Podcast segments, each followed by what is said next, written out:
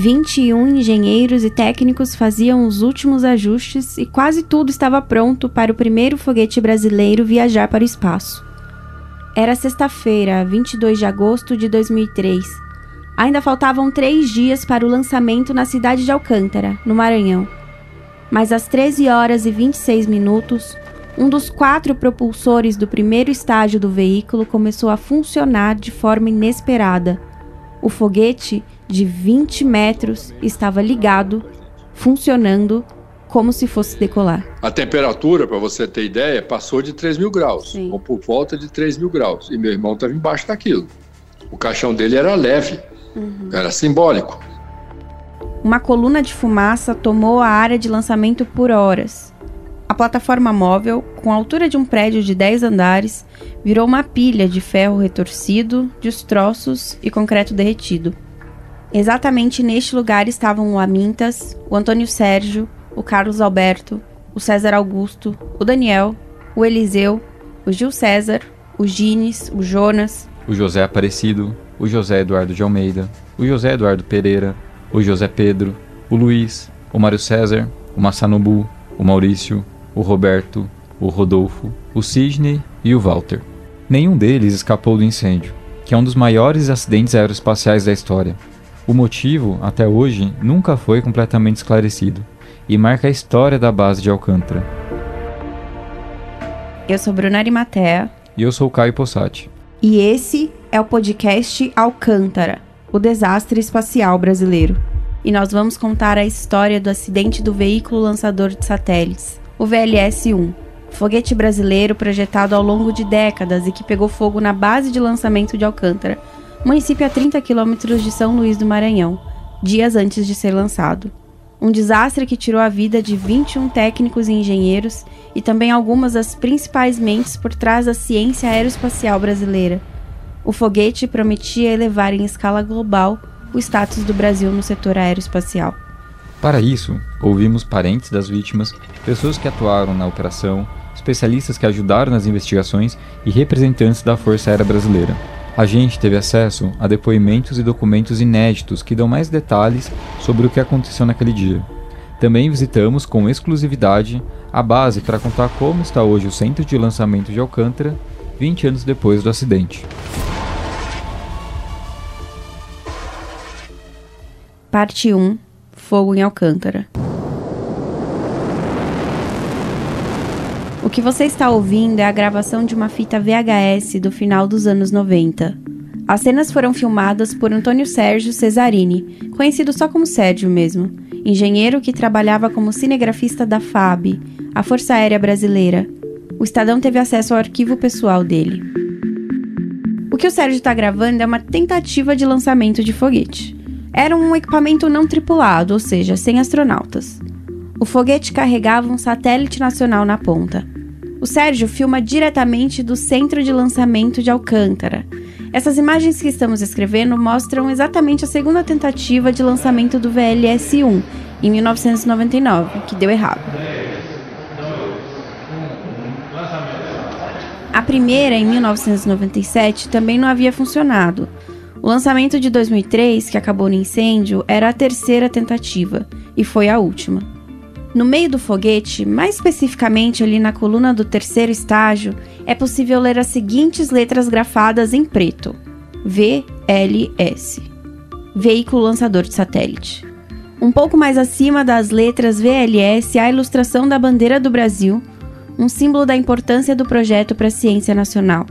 Isso porque o VLS foi construído com o objetivo de ser a primeira missão inteiramente brasileira para colocar satélites em órbita. Meu nome é Doris, né? E eu sou viúva do Sérgio Cesarini, que ele trabalhava na, no IAE.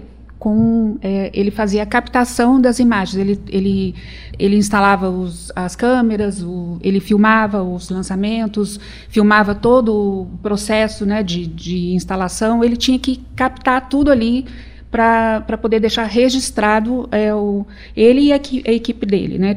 É, eram três, estavam todos os, os três no, no, no, momento lá do, do acidente. A Doris, como você ouviu, foi casada com Sérgio, um dos que estavam na torre de integração do VLS quando o propulsor do foguete começou a funcionar. No momento do acidente, ele estava na parte mais alta do VLS, instalando equipamentos de filmagem.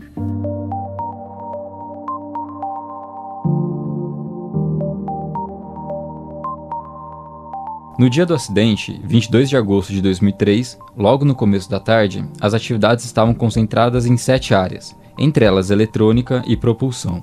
Ao todo, os profissionais estavam distribuídos pelos cinco andares da Torre de Integração Móvel, chamada TMI. Essa torre era uma conexão de plataformas com cerca de 35 metros de altura, o que permitia que os engenheiros trabalhassem no foguete.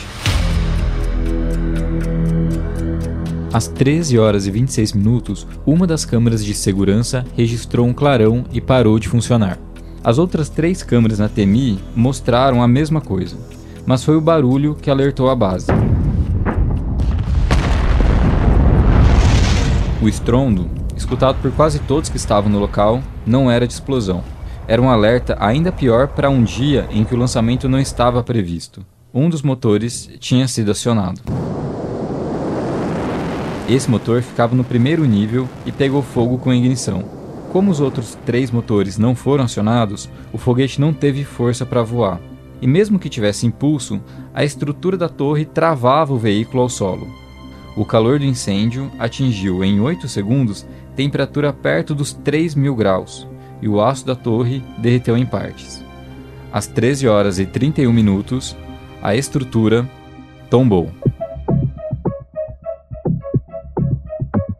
Na nossa investigação, tivemos acesso aos 10 volumes do Inquérito Policial Militar, aberto logo após o acidente encerrado em 2005. Trata-se de um documento sigiloso, instaurado pela 8 Circunscrição Judiciária Militar, cuja versão original se encontra sob posse do STM, o Supremo Tribunal Militar. O peso das mais de duas mil páginas vai bem além dos 13 quilos dos volumes. Dentro deles há inúmeros depoimentos, arquivos anexos, planos de montagem e fotos. Várias fotos. Foram dois anos tentando achar respostas para um acidente inédito no Brasil. Entre esses documentos está um diário, escrito por Amauri dos Santos Conceição. Ele era técnico de segurança da operação na base de Alcântara. Ele acompanhou tudo de perto e fez registros praticamente em tempo real. O Amauri foi um dos primeiros a chegar na área do acidente. Ele tinha ido almoçar e estava em um dos apartamentos militares que existem no local. A descrição sobre o que ele viu é forte, e o que você vai ouvir é uma narração feita pela nossa equipe. Dia 22 de agosto. Depois de fazer minha obrigação, eu desci para a casa de apoio e fui fazer minha necessaire. Escovei os dentes, lavei meu rosto e descansei um pouco. E quando eu levanto da cadeira, dei uns três passos e escutei aquele barulho de queima do propulsor na TMI. Rapidamente eu voltei e saímos todos correndo para trás da casa de apoio. Uns foram para o mato afora. Inacreditavelmente, era nosso VLS que estava queimando na plataforma, com muitos de nossos amigos lá dentro. Infelizmente, nada podíamos fazer para ajudar aqueles que estavam lá dentro da TMI. Simplesmente tentamos salvar nossas vidas, porque também corríamos riscos. Estávamos bem próximo à TMI. Nesse ponto, a torre e o foguete já estavam em chamas. O incêndio durou pouco mais de 8 minutos. Dentro de cada motor havia mais de 7 mil quilos de propelente sólido, uma mistura de polibutadieno, perclorato de amônio e alumínio. A 3 mil graus, estruturas de ferro, alumínio e concreto já podem ser encontradas em estado líquido. Como comparação, o diamante, que é um dos materiais mais resistentes na natureza, pode se desintegrar com pouco mais de 3.500 graus. Não houve explosão e sim um início de queima. Tivemos toda a nossa visão prejudicada devido a estarmos atrás da TMI e também por estar próximo ao fogo, ao calor, à fumaça e mais aquele barulho todo. Foi complicado olhar para o local onde estava ocorrendo a queima. Confesso que por um instante ficamos acuados pela queima do motor, na plataforma e pela fumaça do fogo no mato que estava atrás do local onde a gente estava escondido. Ficamos ali, mas confesso que foram momentos de terror.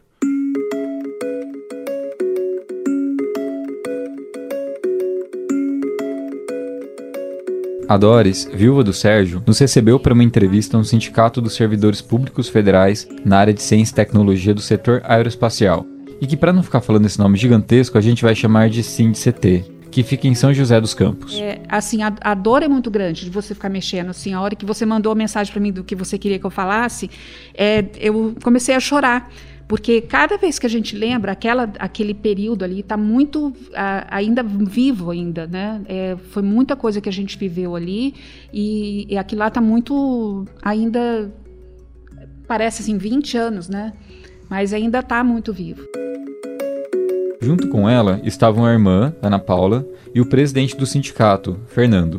Como a conversa foi com os três simultaneamente, às vezes você vai ouvir, ao longo do podcast, mais de uma voz ao mesmo tempo. Eu estava na cidade com minhas filhas, é, passeando tudo, shopping, e, é, e eu estava retornando para casa. As minhas irmãs já começaram a ligar para mim. Onde você está? Como é que você está? Eu não sabia de nada ainda. Eu cheguei em casa, meu vizinho do lado veio gritando na, na rua, é, falando para mim, né? Eu já entrei apavorada em casa, já com a sensação porque eu comecei a tentar ligar para o Sérgio, mas não conseguia. Eu tinha falado com ele uma hora antes. Brinquei com ele tudo. Eu falei, e aí, esse foguete vai subir ou não?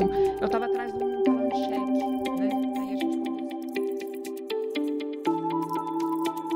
Aos olhos de quem presenciou a cena, o que se via era uma coluna de fogo que tomou toda a base móvel. Eu, eu me lembro bem, eu estava tava eu, o meu vice-diretor de espaço e o gerente do projeto. Nós estávamos almoçando, os três. Este é o coronel Antônio Carlos Serri, que na época era o diretor do Instituto de Aeronáutica e Espaço, que era o órgão militar responsável pela operação. Ah, não sei se fui eu, se foi. Falei, ah, vamos, vamos até o o local do lançamento para ver como é que tá, porque era para ser lançado dois dias depois. O Coronel Serri e os colegas estavam em uma base administrativa que ficava a alguns quilômetros da área de lançamento, mas ainda dentro do centro de Alcântara. De carro, eles foram acompanhar os preparativos antes de tentar pôr o foguete em órbita. De repente, a gente viu uma fumaça enorme. Mas caramba, o que aconteceu? A gente até apressou a velocidade do carro para chegar lá. E chegou lá, a gente se deparou com aquela coisa toda que vocês viram nas fotografias e etc. Né? Tudo ainda estava pegando fogo, tudo. E eu lembro assim da minha participação. Eu até deixei de conversar com os dois. A minha preocupação era afastar as pessoas do local e comecei a trabalhar nesse sentido, entendeu? De, sei lá, tentar minimizar as coisas lá e, e ajudando, né? Porque, né? Na verdade, assim, ninguém estava preparado para isso. Para um, um, um acidente desse porte, entendeu? E aí começou né, um trauma maior de saber exatamente quem é que estava dentro da plataforma de lançamento. Por causa da fumaça, quem estava perto tinha a visão prejudicada. O barulho era muito alto. A Mauri, o técnico de segurança ajudou nos primeiros socorros. Primeiro, ele chamou médicos e bombeiros para atender os feridos e fazer o rescaldo. Aos poucos, se via o tamanho do desastre. Ficamos aguardando a presença do médico legista, da Polícia Civil e outros, para que pudessem já resgatar os corpos. A demora foi muita, mas chegaram a recolher somente os dois corpos que estavam mais visíveis. Esses dois corpos foram levados para o posto e possivelmente para São Luís. Fizemos uma varredura próximo à área da TMI, a fim de apagar alguns pontos de fogo e também a procura de pessoal. Terminamos os trabalhos na TMI às 19h55. Ele começou, vamos dizer assim, ter esse gosto por mecânica quando ele participava de equipe de, de motocicleta. Uhum. Ele era o mecânico ajustador, afinador de motor da equipe que competia com o negócio de motocicleta. Esse é Luciano Varejão, hoje com 79 anos, irmão do César Augusto Varejão, uma das 21 vítimas do acidente do VLS. É do Luciano a voz que vocês escutam no início do podcast, contando que o irmão ficou debaixo de 3 mil graus. Luciano conta que César tinha talento para mecânica. Ele tinha um ouvido especial. Ele ouvia uma moto passando, já dizia pois já dava toda a ficha da moto. Uhum. Se tinha algum problema, alguma dificuldade, que precisava de um ajuste, ele já, só de ouvir, ele já sabia. Luciano era 10 anos mais velho que César. Eram irmãos de uma família de 11 filhos. A formação profissional era outro ponto em comum entre eles. César se formou em engenharia mecânica, mas era entusiasmado por aeronáutica, segundo o irmão. Morava com a família em Taubaté e trabalhava na vizinha São José dos Campos, também no Instituto de Aeronáutica e Espaço, que na época era subordinado ao Centro Técnico de Aeronáutica, o CTA. O engenheiro já tinha participado de outros dois lançamentos anteriores do VLS, em 1997 e em 1999, que não tiveram sucesso. Mas em 2003, o engenheiro, então com 49 anos, estava confiante que a Operação São Luís, enfim, fosse dar certo. Eu acredito que todos os outros, foram 21 que morreram, né? Uhum. Todos os outros 20 tenham ou tivessem né, o mesmo perfil dele, de dedicação, de competência, de adorar, amar mesmo aquilo que faziam. Para você ter ideia, faltavam menos talvez de três anos para o César se aposentar. Uhum. E ele recebeu uma oferta de emprego, ganhando bem mais do que ele ganhava lá no, no CTA. Uhum. Aí a gente ficou ponderando, ele ponderando, mas ele, a gente via ele não queria, ele não queria sair do CTA, ele queria ver o, o foguete voando. Por conta da alta temperatura e do cheiro, não era possível se aproximar da torre móvel de integração, muito menos saber o estado das vítimas. Na verdade, não se sabia de imediato nem mesmo quem e quantos estavam lá quando tudo veio abaixo. As investigações apontaram que não havia uma lista de controle sobre quem tinha entrado na torre e quem trabalhava no foguete na hora do acidente. Ainda no dia 22, as pessoas que estavam na base de lançamento foram dispensadas para voltar para São José dos Campos. Nessa hora, com todos reunidos, uma lista de chamada foi feita. O silêncio após o anúncio do nome indicava quem poderia estar nos destroços do foguete e da torre. Após a leitura de todos os nomes, 21 pessoas não responderam. Havia ainda a esperança de encontrar pessoas que, assustadas, pudessem ter procurado proteção na mata e na praia, perto da área de lançamento. Os familiares esperavam qualquer ligação para dizer que estava tudo bem, mas para o Luciano, para Doris e para tantos outros, esse recado nunca veio.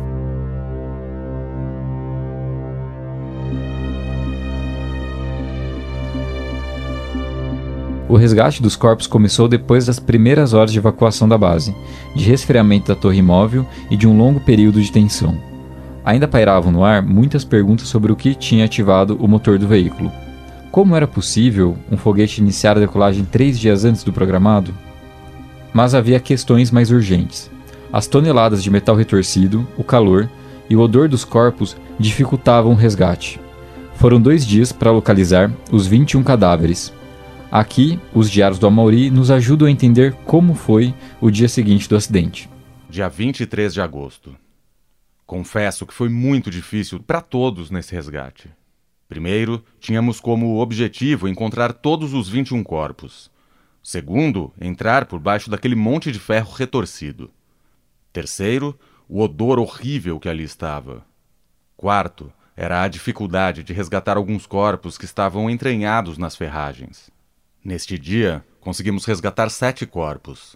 Encerramos nossa procura dos corpos às 17h55, devido ao cair da noite, o qual se tornaria mais perigoso. No dia seguinte, 24 de agosto, as equipes de resgate continuaram os trabalhos a Mauri novamente escreveu sobre isso. Começamos a busca e, devido ao calor e ao tempo em que os corpos ali estavam, o odor ficou mais acentuado. Tanto é que até a pomada Vic usamos em nossas narinas para mascarar o odor dos corpos. Como no dia 22 de agosto resgatamos dois corpos, no dia 23 resgatamos sete e hoje, 24 de agosto, resgatamos 12 corpos, deu um total de 21 corpos. Aí, o coronel Serri, junto com a doutora responsável do IML, deu as buscas por encerradas.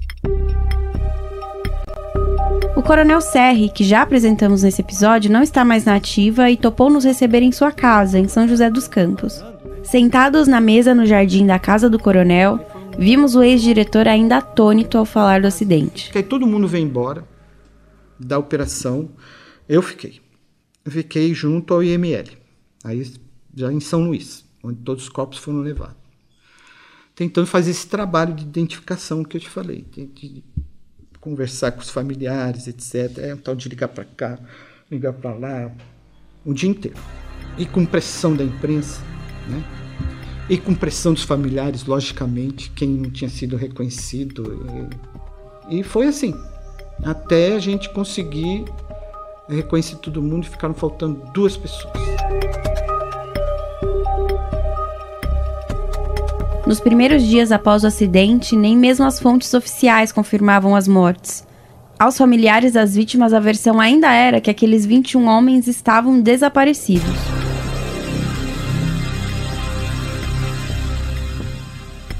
E tinha esse lado, né? Esse lado que a gente. É, nada era falado, né? Tudo é, era.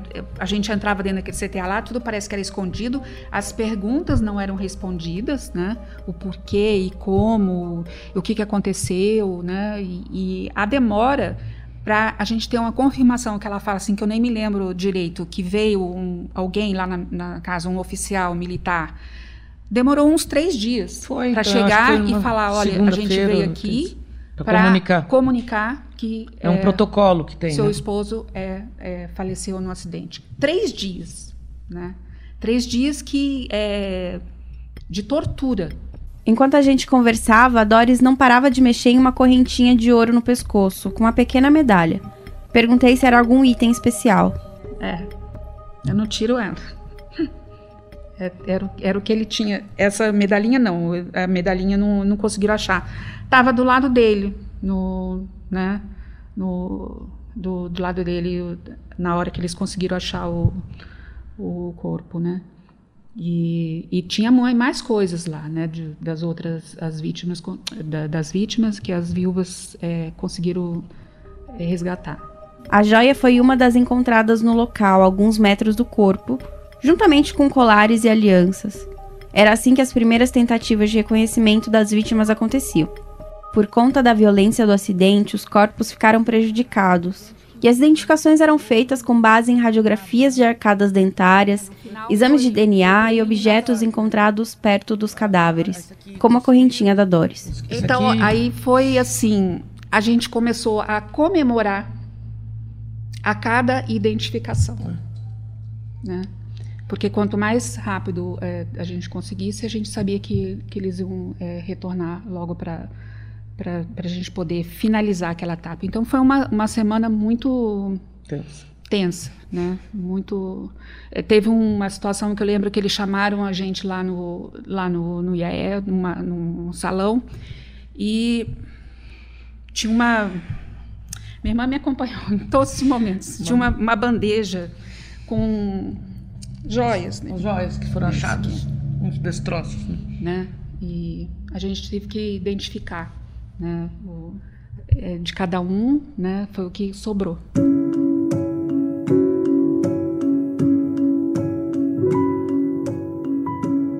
Eu estava determinada a trazer meu marido de volta.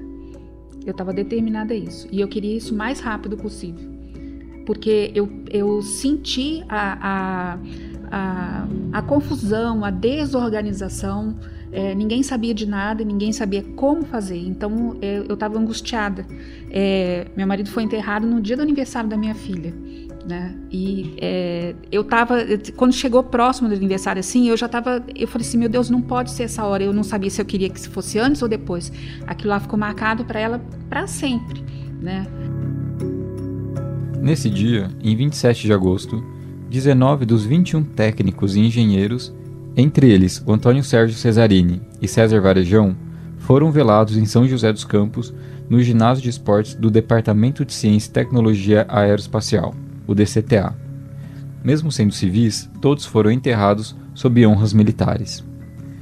O IML de São Luís só confirmou a identidade das duas últimas vítimas na tarde do dia 27.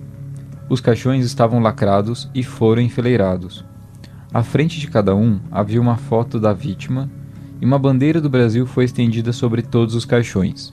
Os jornais relataram cerca de 1.500 pessoas no velório. Entre elas estavam o então governador de São Paulo, Geraldo Alckmin, e o presidente Lula, que em 2003 estava em seu primeiro ano de mandato. E quem estava também era o professor José Bezerra. Pernambucano e formado em engenharia mecânica, ele trabalhava na missão do VLS, a Operação São Luís, e conhecia todas as vítimas. Nos encontramos com o professor Bezerra pela primeira vez no Museu Aeroespacial de São José, onde os familiares fazem as homenagens todos os anos. Mas o grande choque, né, os, pelo menos para mim, né, a, a parte mais cruel foi quando nós fomos até o ginásio que tem aqui no DCTA, né, os corpos tinham chegado nos caixões lacrados e a gente sabia já quantos tinham morrido, a gente sabia quem tinha morrido, mas a cena de você observar todos aqueles caixões naquele ginásio, assim, ela foi é, perturbadora, entendeu? É, eu lembro até que o, o, próprio presidente Lula, à época, quando chegou, se emocionou, porque re, é, realmente não era. É, seria anormal que você, diante de uma cena tão, tão forte, né, não conseguisse se, se emocionar. Né? Ao contar sobre o velório, o peso dos caixões também ficou marcado para os familiares. As fotos, né? É, é, dele ali, eu precisei olhar para aquelas fotos ali, foi o mais impactante na minha vida, assim, né, para poder entender né, o que estava acontecendo, né, para poder visualizar aquilo, porque o, o caixão do meu marido ele era leve, ele não tinha nada dentro. Vocês não vê essas fotos? Né? Ele não tinha nada, estava assim, se encostasse ele poderia cair. Então eu não, eu não, eu não conseguia entrar dentro da minha cabeça e foi o que aconteceu com todo mundo também ali. Retomar a história do VLS, entrevistar familiares e pesquisar sobre Alcântara é inevitavelmente também passar pela dor do luto e da saudade. Cada conversa que a gente tinha era como remexer em um baú com memórias que nem sempre querem ser resgatadas. Não à toa, durante os meses de apuração desse projeto, eu e o Caio tentamos contato com vários familiares das vítimas, mas nem todos quiseram participar. Para alguns ainda é doloroso demais. É, é, muita gente, muita gente não tinha casa própria lá, estava pagando financiamento e veio aquela questão toda, como é que vai ficar, aquele, aquele, aquela agonia, porque eles, eles faziam viagens demais, eles viviam de diárias, de tanta viagem. Então, o contexto, a rotina mensal das famílias todas delas, eram contando com esse plus aí todinho e muitos deles tinham uma vida fora do CTA. O meu cunhado, por exemplo, ele fazia filmagem para poder complementar a renda familiar e acabou tudo isso. De uma hora para outra fez bum e aí tinha que pagar aluguel, tinha que pagar escola e aquela bagunça toda. Estar na mesma cruzada do luto fez as viúvas se unirem e formarem a Associação dos Familiares Vítimas do Acidente do VLS. Eu conheci uma esposa ou outra, mas ali a gente se tornou uma família, né? Porque a gente se uniu ali naquela dor, né? De, de, é, de eu conversar muito com elas, delas passarem as informações e a gente foi se uniu e é, logo depois que, que a gente conseguiu fazer o, o, enterro e tudo, aí surgiu essa necessidade da gente é, na, naquele dia lá o presidente prometeu algumas coisas para gente, né? No, no, no velório mesmo, né? E a gente é, começou a ter que buscar né, é, o, a promessa dele né, pra, e o, algumas coisas. Foi aí que a gente se uniu mais. Aí surgiu a ideia da, da, da associação e, e mesmo para a gente se proteger e, de, de, né, e buscar o, a justiça né, que a gente queria. Na cerimônia do dia 27 de agosto de 2003, em São José dos Campos, o presidente Lula anunciou que as famílias seriam indenizadas. Um projeto de lei aprovado no Congresso determinou a indenização de 100 mil reais às famílias e que o governo federal custeasse a educação dos filhos das vítimas até o ano em que elas completassem 24 anos ou concluíssem a faculdade. As bolsas escolares foram pagas, segundo Doris, que presidiu a associação. Mas por considerarem o valor de 100 mil reais baixo, algumas famílias resolveram entrar individualmente com ação na justiça contra o Estado, cobrando uma indenização maior. Algumas famílias já receberam o que buscavam, mas outras ainda aguardam a sentença. Passados 20 anos do acidente, as famílias não sabem até hoje por que seus parentes morreram. Processos de investigação foram abertos para apurar as causas e as possíveis falhas de procedimento. Eu procuro não ficar, digamos assim, pensando muito, às vezes, no passado. Mas nós precisamos das lições aprendidas uhum. e, e aprender com eles. Quem fala isso é o brigadeiro Frederico Casarino, que hoje é diretor do Instituto de Aeronáutica e Espaço. O que exatamente acionou o motor do foguete? E o que fez a torre de lançamento chegar a 3 mil graus Celsius em segundos? Qual o motivo dessa angústia de ter 21 pessoas lá? O que, que aconteceu? Né? Essa é a grande pergunta que eu faço e talvez ninguém consiga responder. O que, que aconteceu para os técnicos resolverem fazer isso? Mas o nosso Dr. Bevilacqua, no momento, no dia do acidente, ele, ao ser inquirido pela imprensa, disse o seguinte: ao ser inquirido sobre uma eventual explosão. Eventual não, porque a imprensa estava falando da explosão. Disse ele, só se for de um foguete de São João. O que foi um absurdo completo. Um absurdo, uma falha total de segurança. Uma falha absoluta, uma falha, vamos chamar de imperdoável de segurança. Não, não podia nunca acontecer aquilo. A corrente elétrica que acionava o, motor, o ignitor do motor, ele só conseguiria passar se essa porta estivesse aberta. O que, é que nós fizemos? Nós tiramos a fechadura. No segundo episódio da série, o que acionou o motor do VLS antes da hora? A nave foi montada de forma correta? O que diz o inquérito policial militar que acessamos com exclusividade? 20 anos depois, buscamos respostas para o desastre espacial brasileiro.